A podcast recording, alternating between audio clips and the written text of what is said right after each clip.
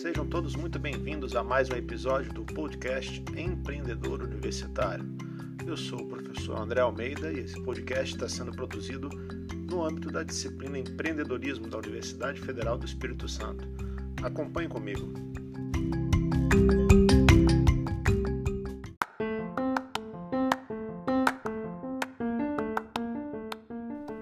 Episódio de hoje, nós vamos dar continuidade ao livro Startup Enxuta, de Eric Ries. Vamos iniciar a segunda parte do livro, que fala sobre a direção de uma startup enxuta. Vamos iniciar nessa segunda parte falando sobre o capítulo 5, Saltar, e o 6, Testar.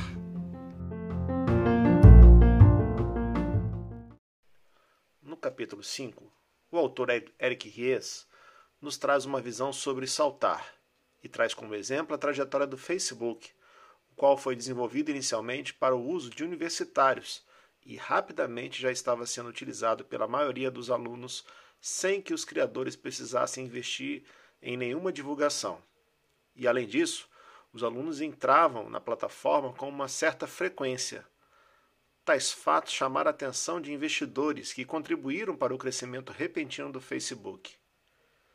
Esse fato é um grande exemplo de que podemos chamar de salto da fé e que qualquer nova startup deve passar por esse momento. Através do plano de negócios, as startups traçam planos e direções a serem seguidas nesse negócio.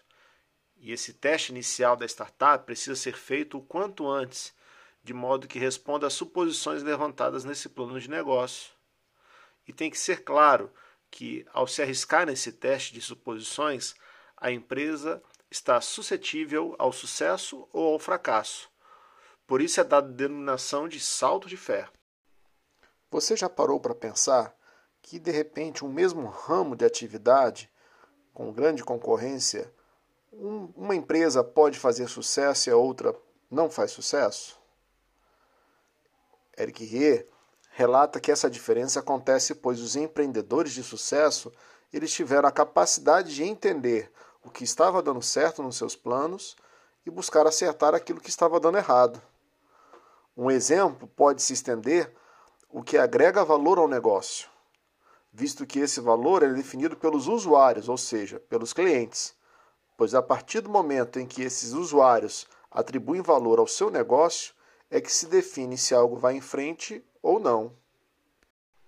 É por isso que o contato com o cliente é de suma importância para o desenvolvimento de uma startup.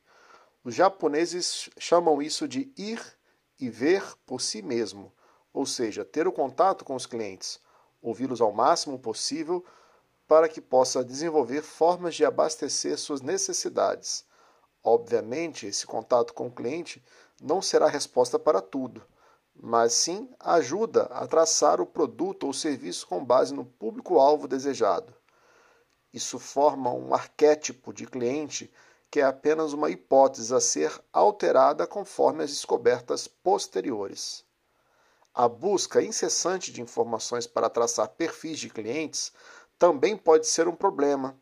Tal fato é denominado de paralisia da análise e ocorre quando os desenvolvedores passam muito tempo extraindo informações de clientes e se concentram ao máximo nisso, correndo grande risco de se basear em ideias erradas.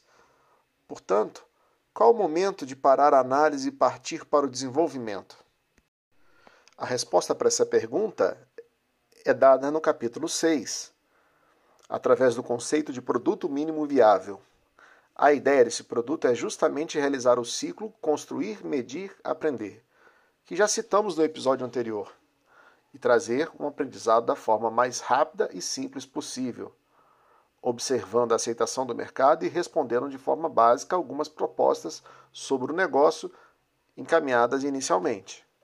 O produto mínimo viável não precisa ser elaborado de forma perfeita, pois apenas com a aplicação simples é possível perceber a busca pelo produto e as necessidades a serem sanadas posteriormente, para que ele se torne perfeito.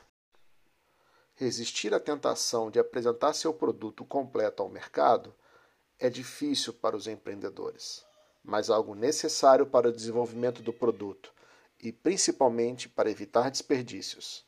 Existem várias formas de apresentar o produto mínimo viável. Através de um vídeo de apresentação, por exemplo, quando o produto é muito complexo e não é viável a construção de um protótipo simples. O produto mínimo viável pode também ser testado com um cliente inicial. Dando um tratamento especial a esse cliente, você vai compreender melhor o seu negócio e entender melhor a sua demanda. Muitas vezes, a necessidade do cliente pode ser entendida como proposição simples e ainda ser considerada uma ideia inovadora, mesmo que para o empreendedor não tenha sido vista dessa forma e, outros casos, corre o risco de rejeição do produto mínimo viável. É importante que a startup esteja preparada para ambas as possibilidades. E saber quando é o momento de aguentar firme e quando é o momento de parar é necessário. O produto mínimo viável é apenas o início da caminhada de aprendizado.